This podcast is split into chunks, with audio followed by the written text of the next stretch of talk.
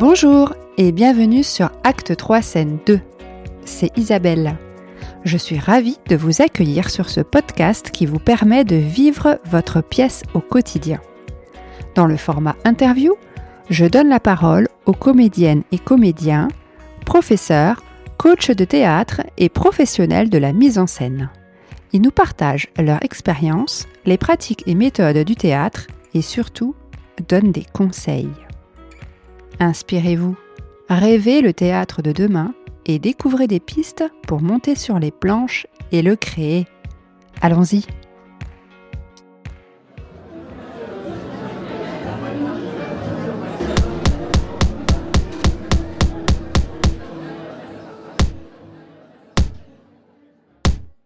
Bonjour Audrey Bonjour Isabelle Merci beaucoup d'avoir accepté mon invitation. Merci à toi d'avoir pensé à moi. Depuis qu'on s'est rencontrés il y a plusieurs années, tu as beaucoup évolué. Tout à fait. Tu as co-créé une compagnie théâtrale, euh, tu as eu plein de projets. Alors, mais comment tu as commencé tout ça? Est-ce que tu peux revenir sur comment tu as fait quand tu es sortie d'école? Comment tu t'es lancée?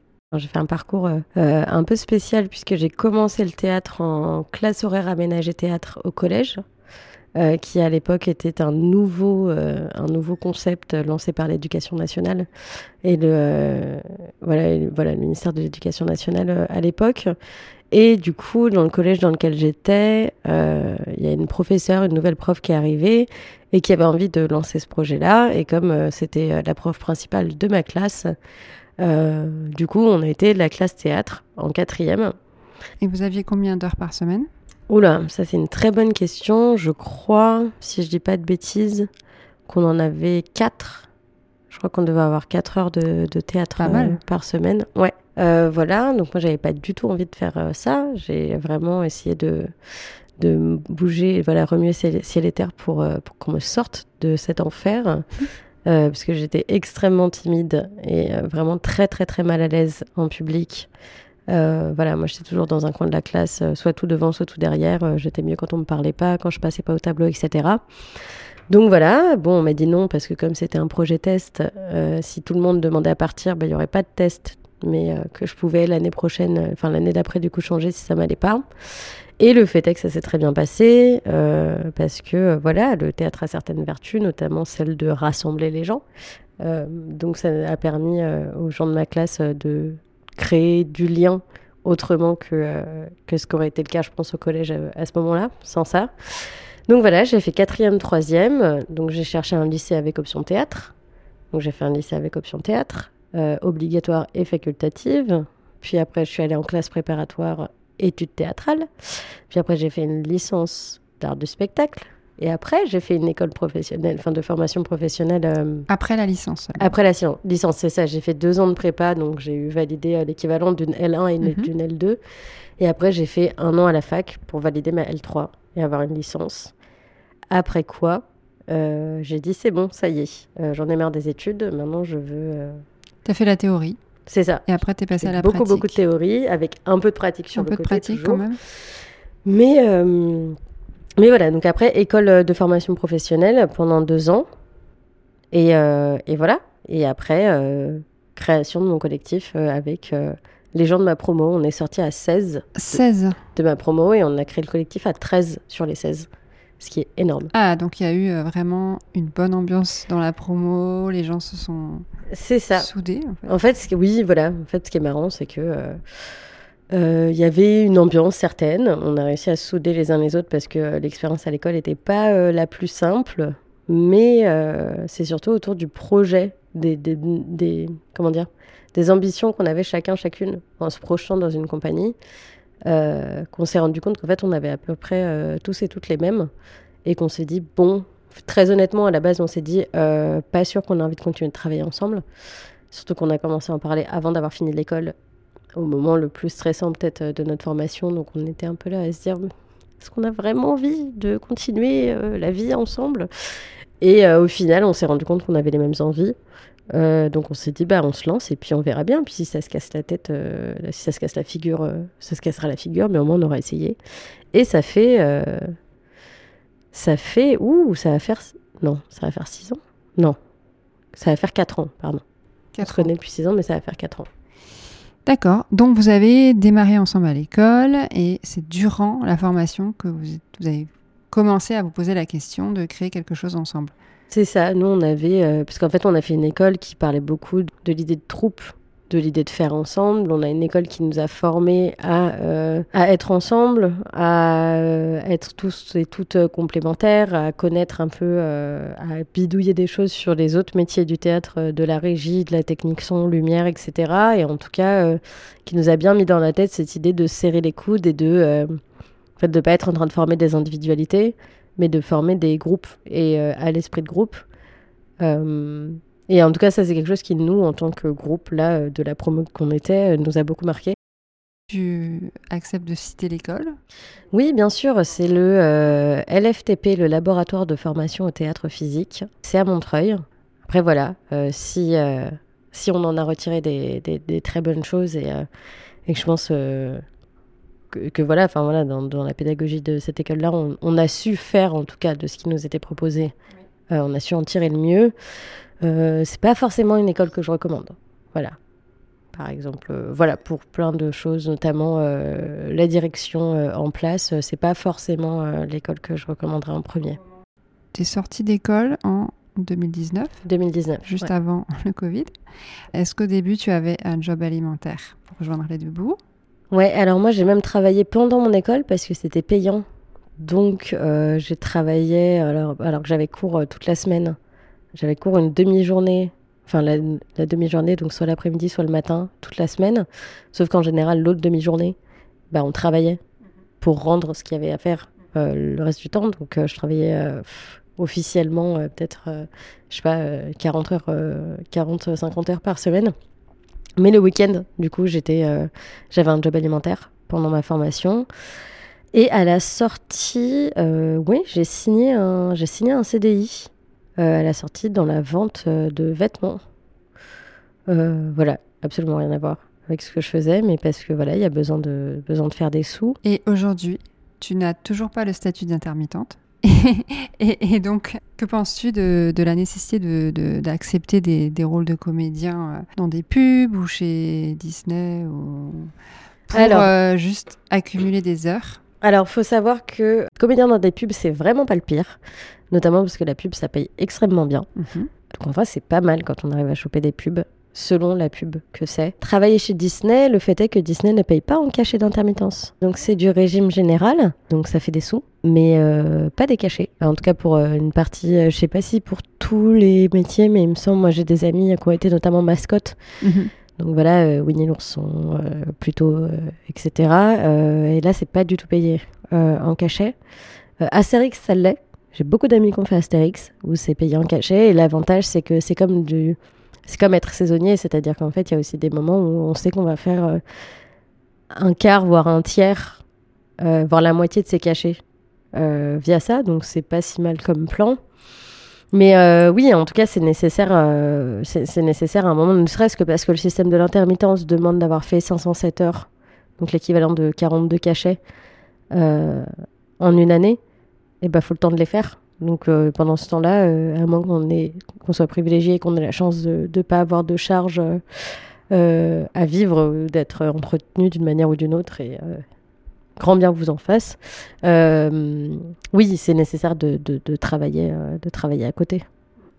Alors si on revient sur le sujet de, des écoles, qu'est-ce que tu en penses de ce, que toi tu as vécu, s'il y a du positif et un peu moins positif? Est-ce que tu penses que c'est vraiment nécessaire de faire une école? Est-ce que ça t'a beaucoup aidé? Bon, évidemment, ça t'a permis de rencontrer tes, camarades avec qui tu as créé euh, la troupe. Donc ça, euh, c'est très précieux. Mais à part ça, sur le, la formation, sur le métier en lui-même Je pense que oui. Je pense qu'il faut faire attention où on va.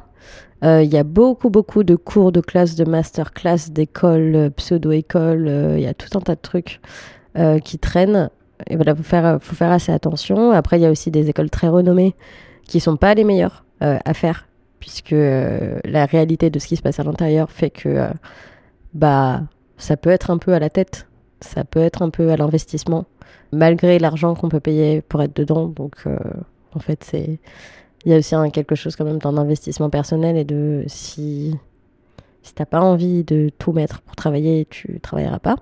malheureusement. Après, je pense que oui, il y a quand même. c'est quand même une discipline, enfin, c'est un métier. Il y a beaucoup de choses. On peut avoir, je pense, des capacités d'empathie, de, d'observation, d'interprétation en certains endroits. voilà. Maintenant, c'est un métier. Et je pense que oui, il y a quand même des bases à apprendre, ne serait-ce que que ce soit dans la technique, vraiment à proprement parler, euh, autant que euh, qu'est-ce que c'est qu'être sur un plateau, euh, avec qui on travaille. Mm. c'est des corps de métier. un acteur tout seul, il fait rien. S'il n'y a pas de technicien, s'il n'y a pas de régie, s'il n'y a pas de gens qui travaillent dans le théâtre, s'il n'y a pas de metteur en scène, enfin voilà, en fait, un acteur tout seul, il fait rien. Donc je pense que c'est important aussi d'avoir conscience d'où est-ce qu'on se place dans tout ça, de savoir parler à des techniciens, de savoir dire les termes et pas dire j'ai besoin d'un rond bleu à gauche là-bas au fond. C'est pas foufou. Et puis oui, je pense qu'on a tous aussi besoin, enfin c'est mieux d'avoir, euh, euh, comme on, peut dire que le, son corps, sa voix, euh, etc., c'est son instrument, c'est bien d'avoir une boîte à outils et de savoir comment, comment, utiliser, voilà, comment utiliser son instrument, comment s'en servir au mieux, comment varier. Donc je pense que oui, oui c'est quand même nécessaire de, de se former un minimum euh, après, il faut trouver les bonnes formations et les bons formateurs, RIS, euh, c'est important. Mais, euh, mais je pense que oui, c'est. Si on veut en faire son métier et durer dans le temps, je pense que c'est nécessaire quand même de se former. Alors, quand est-ce que toi, tu as vraiment décidé de devenir comédienne? Donc, tu es revenue sur ton parcours qui a démarré au collège, tu voulais pas faire de théâtre, et finalement, tu as continué dans cette voie. Est-ce qu'il y a eu un déclic? Parce que euh, tu as choisi de faire une licence d'études théâtrales, donc. Euh, oui, et puis en même temps, parce que c'était l'équivalence que j'avais avec euh, la prépa que j'avais, et qu'il fallait bien. Enfin, moi, très sincèrement, je, je pense que peut-être avant le. Avant la fin du lycée, parce que il me semble que quand j'étais en première, déjà, je voulais faire une école de, de théâtre et pour en faire mon métier, je voulais même pas passer mon bac, ça m'intéressait pas. Euh, même si j'étais bonne élève, j'étais pas studieuse du tout. Par contre, j'avais des, grosses facilités euh, à l'école. Euh, donc je pense que assez tôt quand même. Après voilà, mes parents m'ont clairement dit super, trop bien, yes. Par contre, si tu peux avoir ton bac et un diplôme après, c'est mieux. donc assez tôt en fait, et je sais pas si j'ai eu un déclic spécifique autre que j'adore ça, c'est ce que je, si je peux passer ma vie à faire ça, euh, c'est cool. Euh, Et est-ce que tu allais au théâtre quand tu étais du, euh, du, coup au lycée? Oui, mais du coup, le fait que j'ai fait du théâtre dans le cadre de mes études, depuis la quatrième, et que j'ai fait en fait des études théâtrales bah, toute ma scolarité à partir de la quatrième, je suis allée voir entre, je sais pas, peut-être 15 et 20, 20 25 pièces à l'année pendant toutes ces années-là. Donc ouais, je suis beaucoup allée au théâtre. C'est une chance. Oui, vraiment. À cet âge-là. Mm. Euh, vraiment, j'ai pas tout compris tout de suite. Hein. Je pense qu'il y a clairement des trucs euh, vis-à-vis desquels je suis plutôt réfractaire en me disant mais qu'est-ce que c'est Qu'est-ce qu'ils font Pourquoi? Si c'est ça, ça m'intéresse pas du tout. Enfin, vraiment, je. Waouh. Parce que voilà, faut savoir que je viens de banlieue aussi, que j'étais en... dans un collège euh, en ZEP. Euh, on dit REP maintenant, je crois. Enfin, moi, je sais plus. donc, en zone d'éducation prioritaire. Enfin, voilà quoi. Je mes, centres d'intérêt et même la réalité de la concrétude de ma vie a été très loin des, planches de théâtre, mais c'est peut-être ça qui a, qui a rendu euh, les choses intéressantes euh, et belles au final. Euh, donc oui, non, je pense, je pense assez tôt. Et puis après aussi, quand j'ai commencé dès 18 ans à faire des, des boulots, ne serait-ce que l'été, pour avoir un peu de sous pour pouvoir partir en vacances, j'ai vite compris que je serais très très bonne aussi en métier de, de bureau, mais que je je, enfin, je serais profondément malheureuse si je faisais autre chose que, que, que ça, quoi. Que ça, ouais.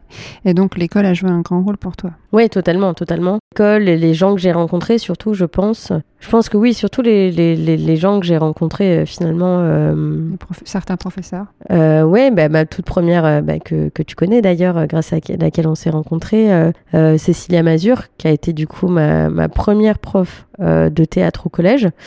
Euh, c'est très marrant d'ailleurs parce qu'elle avait 27 ans euh, quand elle a eu, euh, on était une de ses premières classes. 27 ans qui est mon âge aujourd'hui. Et aujourd'hui, je, je, je, donne des cours à des enfants, donc c'est très bizarre euh, le, le, cycle de la vie. Mais oui, voilà, c'est Cilia qui m'a énormément aidée parce que le collège, c'était pas une période facile du tout. Mm-hmm. J'ai fait face à énormément de harcèlement, beaucoup de violence, même de la violence physique. Et Cécilia est rentrée dans ma vie à ce moment-là, le théâtre aussi. Est-ce que ça t'a permis de t'échapper de tout ça ou de prendre confiance en toi pour mieux y réagir?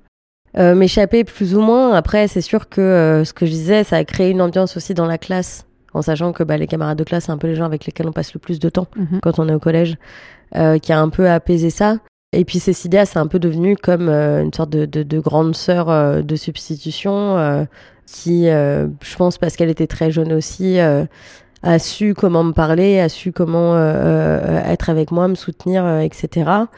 Et, euh, et, oui, petit à petit, il y a un endroit forcément où quand on peut, je passe de timide maladie va euh, deux ans plus tard, j'ai envie de, d'en faire ma vie. Euh, faire ta vie ouais. Mm. Oui, forcément, c'est, ça a eu un, un, très très gros impact euh, sur ça. Puis c'est, c'est cool en vrai de après, comme je disais, l'école, ça a eu un impact et en même temps, je n'étais pas du tout studieuse. Je pense que si j'avais été plus studieuse, j'aurais vraiment une culture de fou. Le fait est que j'ai pas lu la moitié des livres que j'étais censée lire et où je les ai traversés en diagonale juste ça pour avoir, plus euh, tard. voilà, pour avoir mes examens.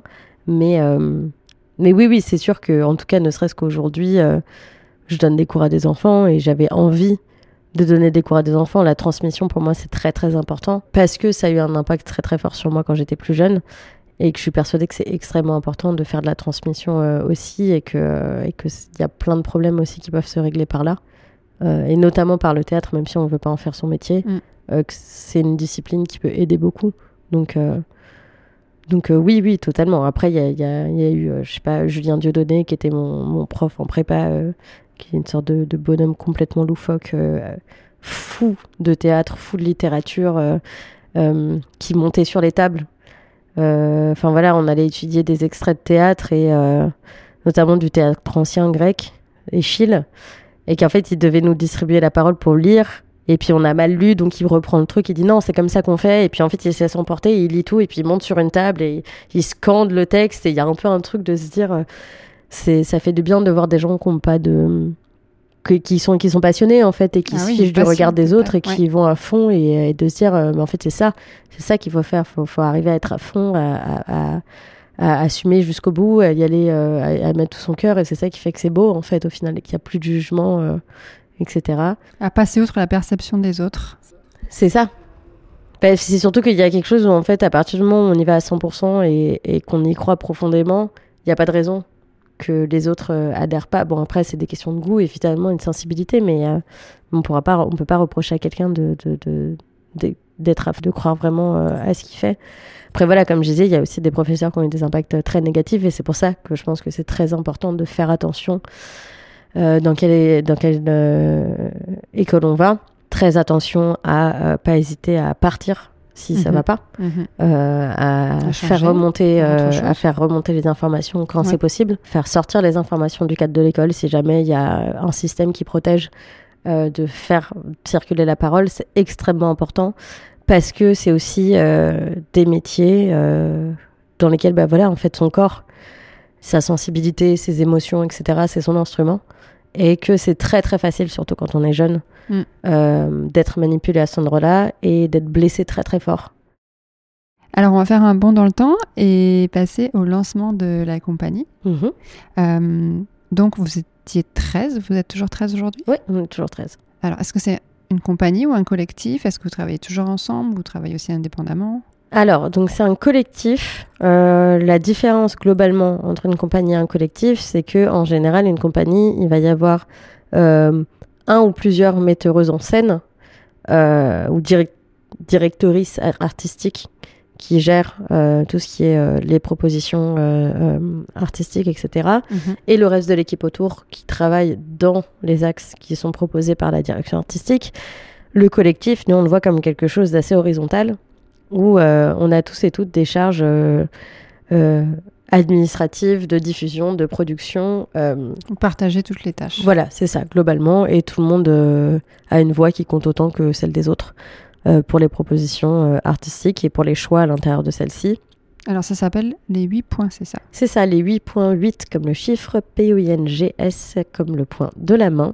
C'est donc un collectif, je disais, qu'on a, qu'on a décidé de créer. On a commencé à en parler avant de sortir de l'école, euh, notamment parce qu'on avait vu de loin l'expérience de la promo d'avant, euh, qui avait décidé de... Enfin, en tout cas, eux, c'était moitié-moitié. Il y a une moitié de la promo qui est partie et l'autre moitié qui a décidé de, de créer, euh, créer un collectif aussi. Puis on a vu qu'ils avaient un peu attendu entre la sortie Mm. et euh, le début. Et enfin voilà, nous, on avait un peu peur de l'été qui allait passer. Euh, on avait un peu peur que ça rechute, euh, donc on a commencé à en parler euh, en amont. Puis on avait peur surtout qu'une fois qu'on était sorti de l'école, de plus du tout prendre de nouvelles les uns des autres parce qu'on avait besoin de respirer. Donc voilà, et, et donc ce qui fait que finalement on est sorti d'école en juin et on a eu notre déclaration au journal officiel des associations en octobre.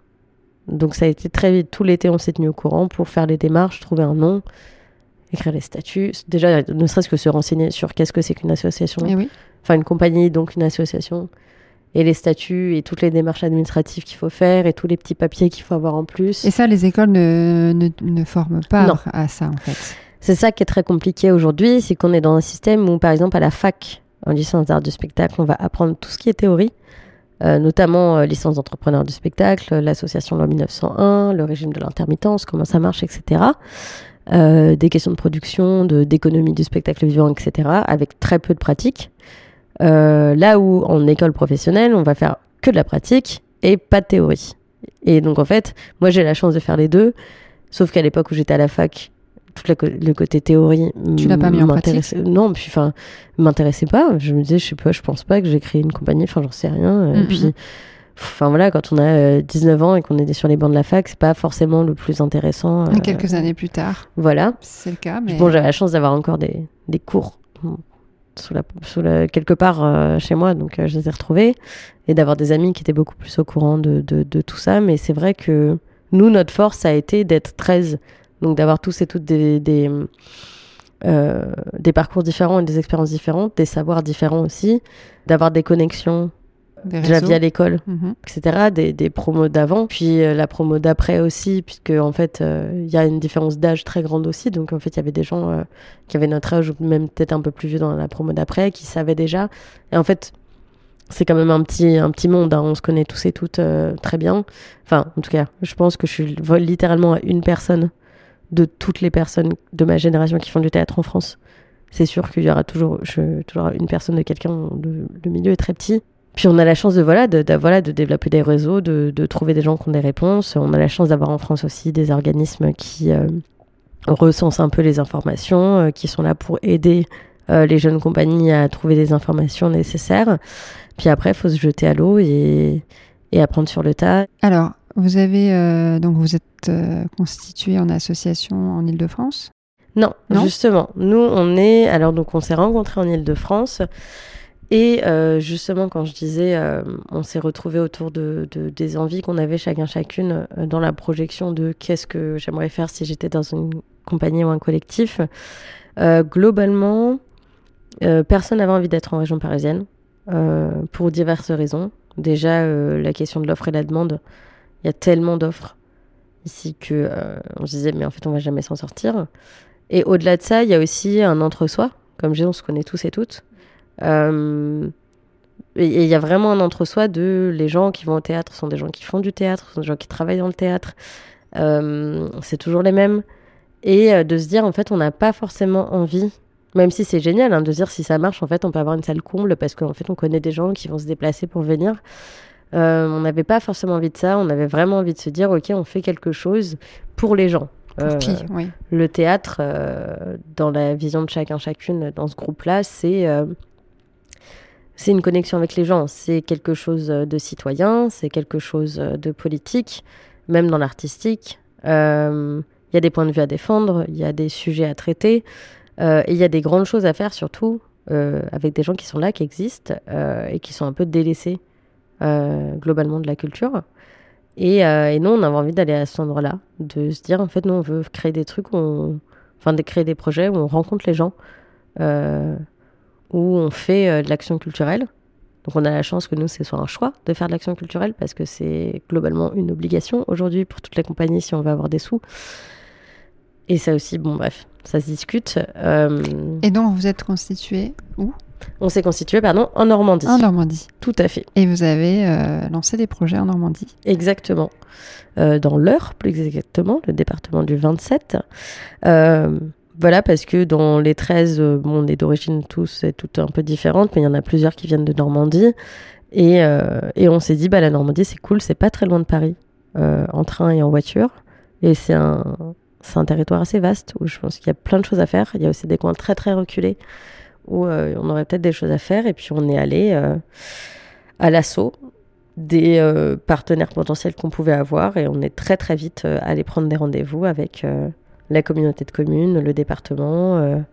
Ouais. Est-ce qu'ils étaient très à l'écoute euh, dès le début? Est-ce qu'il a fallu un peu se battre? Bah alors le fait est qu'ils sont beaucoup plus abordables euh, qu'en Ile-de-France. Ça c'est une certitude, mais je pense que c'est encore quelque chose d'offre et de demande.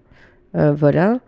Puis je pense qu'on a eu la chance aussi de, de savoir ce qu'on voulait, d'être très très préparé, enfin de se préparer bien en amont et mais d'être peut-être même presque tête brûlée quoi. On y allait euh, en se disant si si si si on dit ça et puis de toute façon ils vont nous ouvrir la porte et puis après bon, on trouvera bien quoi leur dire. euh. Alors, le premier projet que vous avez réussi à faire?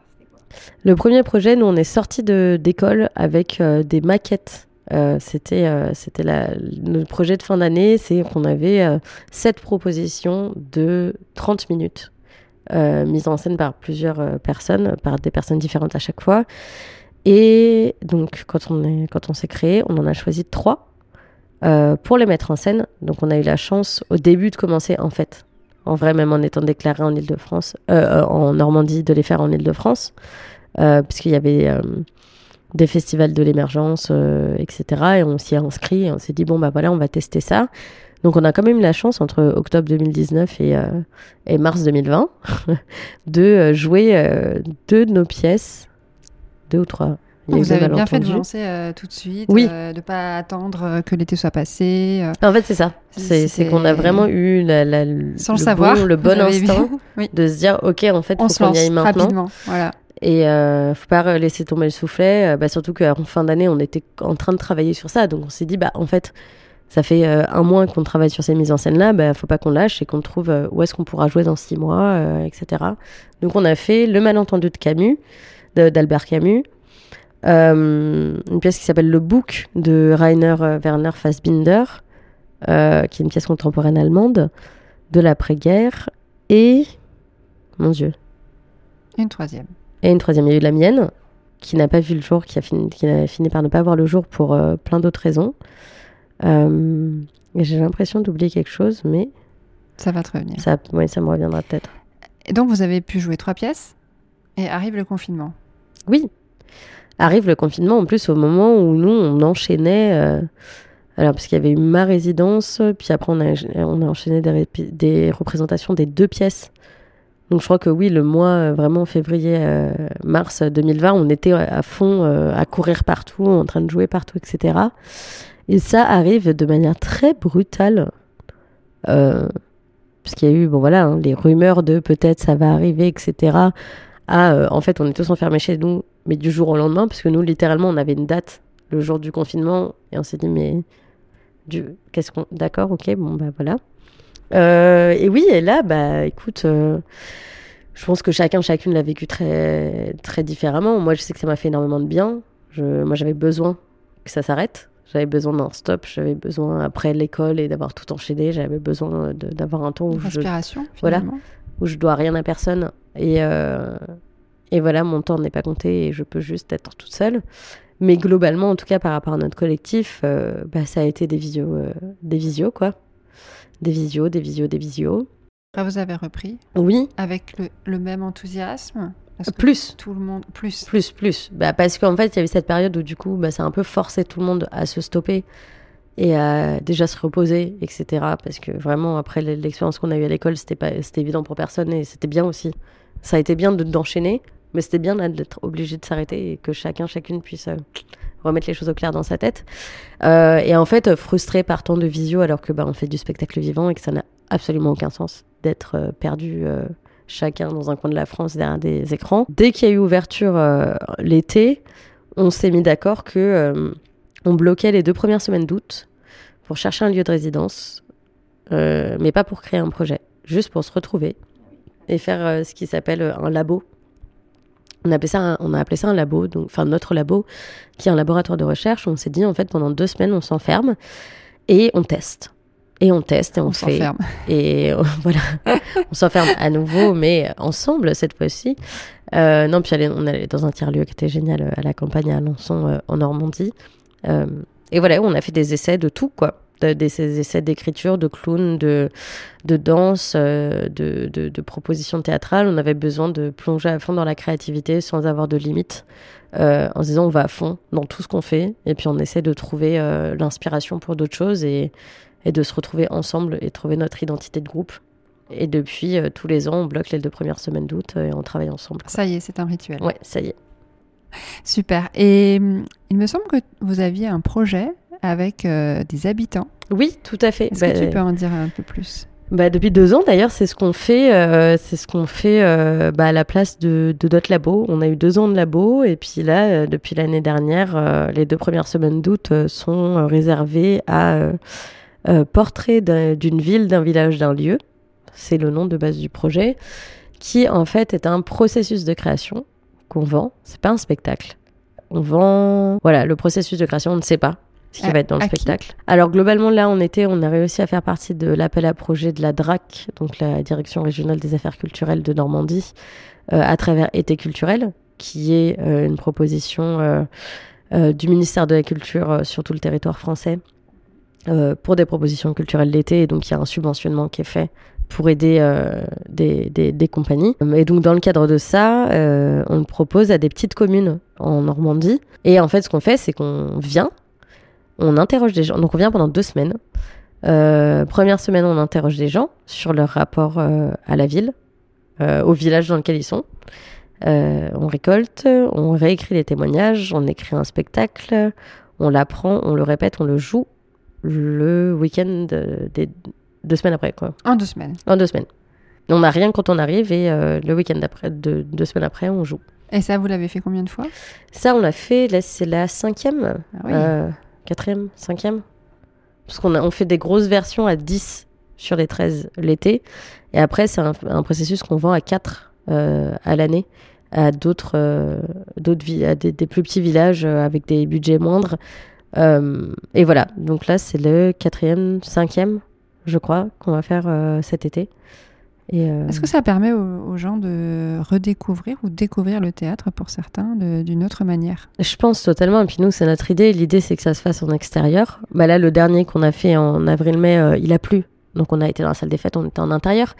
Mais l'idée, c'est de faire quelque chose hors les murs où euh, on fait une proposition culturelle qui demande pas à passer les portes d'un euh, établissement culturel, qui soit dans le village des gens directement, donc qui ne demande pas à avoir une possibilité de, de- mobilité euh, très grande, euh, qui soit chez eux, pour eux, par eux, parce que c'est leurs histoires qu'on raconte. Euh, et je pense que oui, oui, c'est un peu une sorte de retour. Mais après, ce qui est génial, c'est qu'il y a aussi toute une vague de ça dans notre génération de créatrices qui revient. Enfin, moi, je connais plein de compagnies sur tout le territoire français qui font ce genre de projet. Ça revient. Je pense qu'on a besoin de revenir à des choses locales. On a besoin de, revenir dans les campagnes, de, de faire vivre. Enfin, de montrer en fait que les campagnes vivent. Et notre idée, c'est ça aussi, c'est de pas arriver comme euh, des colons de la culture euh, ou des mercenaires de la culture euh, qui viennent répandre la bonne parole et de se dire non, non, en fait, tout est là. Tout existe. Et notre idée, c'est surtout de, bien redire que il y a le- les Shakespeare et les Molières et, tout le reste qui sont absolument splendides, mais euh, que la vie des gens et les, les anecdotes de, de, de personnes euh, ouais. dites euh, lambda Mm. peuvent être autant vectrices d'un imaginaire et d'identification et d'émotions, en fait, génératrices d'émotions que, que les grands personnages de, du répertoire. Et je pense, oui, je pense que ça fait redécouvrir des gens. Je pense qu'en plus, c'est tout public, c'est gratuit. Ça crée des vocations. Mais j'ai- on espère, on espère, parce qu'à côté de ça, on fait aussi des, des projets euh, avec la mission locale de Bernay, qui est la, ville moyenne euh, à côté d'où on est placé. On a commencé à faire des, ateliers avec euh, les jeunes de la mission locale, qui sont des jeunes en réinsertion, en échec scolaire, etc. Et euh, où eux jouent, là où c'est eux qui créent, et ils montent sur scène. On a fait ça deux fois cette année, et c'était génial. Et là, la dernière version de portrait qu'on a fait en mai-avril, on a eu une proposition de faire rentrer des habitants et habitantes sur scène qui font partie du spectacle Et, en fait, on a des jeunes qui ont fait le déplacement de Bernay à la petite ville où on était parce qu'ils avaient envie de remonter sur scène. Et, et ça, c'est génial. Ça, c'est pour ça qu'on fait ce qu'on fait.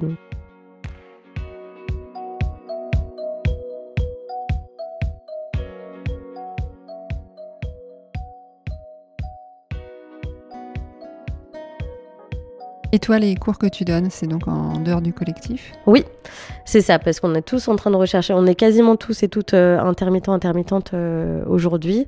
Moi, j'ai bientôt mon statut, si tout va bien, je touche du bois. Euh, pour la première fois, ça devrait arriver d'ici la rentrée scolaire. Et on travaille tous et toutes à côté, soit dans d'autres collectifs, dans d'autres compagnies, sur des projets de manière ponctuelle, soit en faisant de la figuration, de la régie plateau tout ce qu'on peut finalement euh, pour faire des cachets et faire un peu de sous. Et moi à côté du coup euh, je suis avec une association qui donne des euh, qui propose en tout cas des activités culturelles extrascolaires dans leurs antennes en France et surtout en région parisienne. Et et qui font qui ont aussi des programmes en partenariat avec des écoles pendant le temps scolaire. Donc moi là, c'est ce que je fais, c'est ce que j'ai fait cette année avec deux classes de primaire une classe de CE1 et une classe de CE2. Donc là, c'était à Agnières dans le 92 et à Paris 18. Et c'est génial, en fait, je viens euh, avec eux, j'ai soit une heure et demie, soit deux heures avec eux par semaine. Et c'est de l'initiation, en fait, c'est de l'initiation au théâtre, euh, euh, c'est de la transmission, c'est c'est quelque chose qui me parle beaucoup parce que parce que c'est hyper important, en fait. Ce que je disais, pour moi, à cet âge-là, la chose la plus importante, c'est de créer un esprit d'équipe de sortir des dynamiques de jugement et de soi-même et des autres, de bien comprendre que, bah oui, mais si tu te moques du copain ou de la copine qui passe à ce moment-là, bah dans cinq minutes, c'est toi qui passes. Et tu vas voir que c'est pas très cool quand on se moque et qu'en fait, c'est mieux si on est tous ensemble. Euh, en général, ils aiment bien les sports. Ils aiment bien les jeux, les sports et de faire comprendre que bah, c'est à la fois un jeu et un sport, euh, que ça se joue en équipe, que chacun a son poste et qu'en fait, s'il y en a un qui ne respecte pas, bah, ça met tout le monde dans l'embarras. Euh, et que voilà, je pense que c'est aussi un endroit où, euh, bah, en fait, on peut faire des bêtises. Moi, j'ai pas de problème. Par contre, faut assumer. J'ai un peu ce truc de, bah, si tu veux faire le malin ou la maline à déranger le cours, j'ai pas de problème. Par contre, tu l'assumes. Est-ce que tu te retrouves dans, dans ces enfants qui font oui, malin bien sûr, bien sûr. moi, non, mais moi, puis j'étais terrible. Moi, j'étais en plus désinvolte et, euh, et j'ai beaucoup de répondants et, euh, et vraiment pas facile à gérer. Donc, oui. Et, mais je pense que c'est aussi la place pour que des enfants soit neuroatypique, soit euh, parce que là j'ai eu deux, enfants euh, sur le prisme autistique, euh, j'ai eu une enfant mutique, j'ai eu plusieurs enfants hyperactifs, donc c'est pas facile du tout à gérer, mais mais je pense que c'est une discipline qui peut se prêter à, à, leur épanouissement quand même si on met le, bon cadre. Et de leur faire comprendre aussi des endroits de discipline par le jeu, tout simplement et d'avoir plus de temps aussi pour expliquer pourquoi on peut pas euh, se mettre à crier comme ça parce qu'en fait il y en a d'autres et que et surtout vu que ça on joue beaucoup avec les émotions euh, d'arriver à à expliquer à un enfant qu'il a le droit d'avoir des émotions en fait et que c'est normal qu'elles se qu'elles se manifestent et qu'après c'est juste une question de comment on fait en comment on fait pour essayer de contrôler un petit peu la manière dont on les manifeste. Et je pense que oui ça leur sert j'espère que ça leur sert euh, après tous les jours et que ça leur reste en tête quoi, et que ça les aide pour la suite. Superbe. Alors euh, justement, on va aller sur les, conseils, les recos. Quel serait le conseil que tu donnerais à l'enfant que tu étais? Je pense que globalement, je lui dirais de plus se faire confiance, de moins chercher euh, à plaire aux autres ou à, ou à être aimé des autres à tout prix ou à pas de s'autoriser à, faire des erreurs, de s'autoriser euh, à être soi-même, euh, de, de, penser, euh, de juste se demander ce que elle, elle veut, en fait, de, de, se demander ce que elle, elle veut. Voilà, dire qu'est-ce que toi tu veux, qu'est-ce que toi tu as envie de faire, de quoi toi tu rêves, qu'est-ce qui est important pour toi, et du coup de tout mettre en œuvre pour que ça, ça arrive, en se disant si les autres t'aiment pas, c'est pas grave. Si les autres sont pas d'accord avec toi, c'est pas grave, on s'en fiche en fait, parce qu'il y a que toi. Il va y avoir des gens autour de toi et c'est très bien, mais en tout cas, de toute façon, si c'est des gens qui te jugent, c'est pas ceux-là desquels tu as envie d'être entouré. Donc, euh, n'aie pas peur. Je pense que c'est ça. N'aie pas peur. N'aie pas peur de dire ce que tu penses. N'aie pas peur de, de, de suivre euh, ce que tu as envie de faire. N'aie pas peur de, de, te faire mal. N'aie pas peur d'essayer de, sauter. Euh, de... donc, tout ça, c'est pour euh, l'enfant que tu étais, mais mm, j'imagine, c'est pareil pour toi quand tu as démarré dans le métier en fait. Oui, totalement, bah, totalement. Alors, dans les conseils, est-ce qu'il y a un livre, un ouvrage euh, de référence que tu conseillerais qui, qui t'a aidé peut-être? Il y en a plein, évidemment. Euh, je trouve que l'acteur et la cible de Declan Donnellan euh, est très intéressant. Il a été indisponible en France pendant très longtemps. Je ne sais pas s'il l'est à nouveau. Il me semble qu'il y a eu une réédition il y a quelques je années. le file en PDF. Euh, oui, c'est ça. il y a Exactement, il y a le PDF. Euh, ouais, l'acteur et la cible, très intéressant pour des questions, justement, quand on parlait de formation et d'essayer de comprendre et d'avoir des bons outils. par exemple, l'idée d'être d'être concerné et pas concentré. Enfin voilà, il y a toute une idée sur le, les points de focus qu'on a, euh, d'être intéressé et pas de chercher à être intéressant. Euh, il y a plein de choses comme ça sur l'adresse et sur d'où viennent les choses et de pas être. Euh, voilà, c'est l'acteur et la cible, quoi. C'est la cible, c'est pas soi. On n'est pas tout visé sur soi, c'est plutôt vers l'extérieur. Enfin voilà, exister, juste être plutôt qu'essayer de paraître. Enfin voilà, il y a tout un tas de choses qui sont très très intéressantes avec une liste d'exercices très concrets et assez clairs, je trouve. voilà. Super conseil.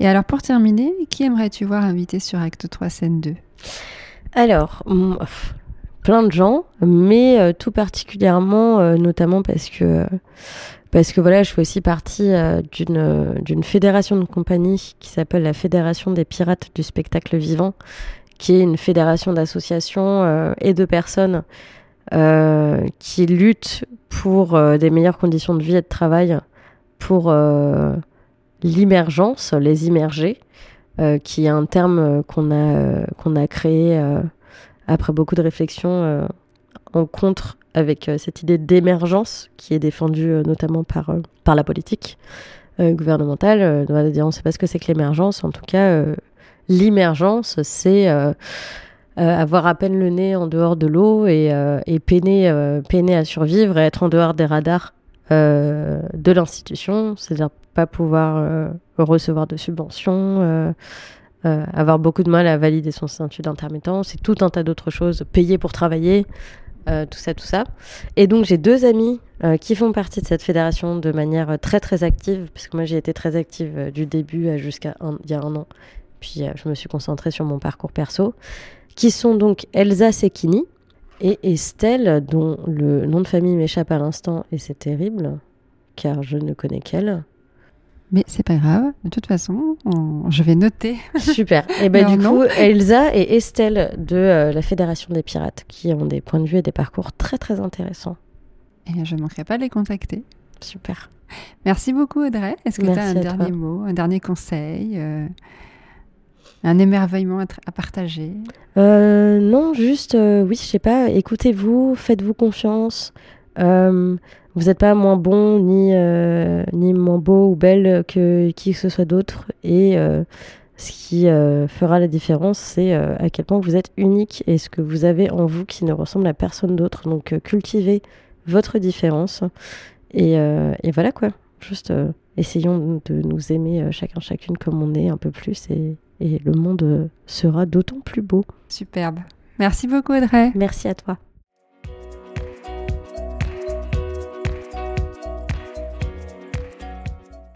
Merci pour votre écoute.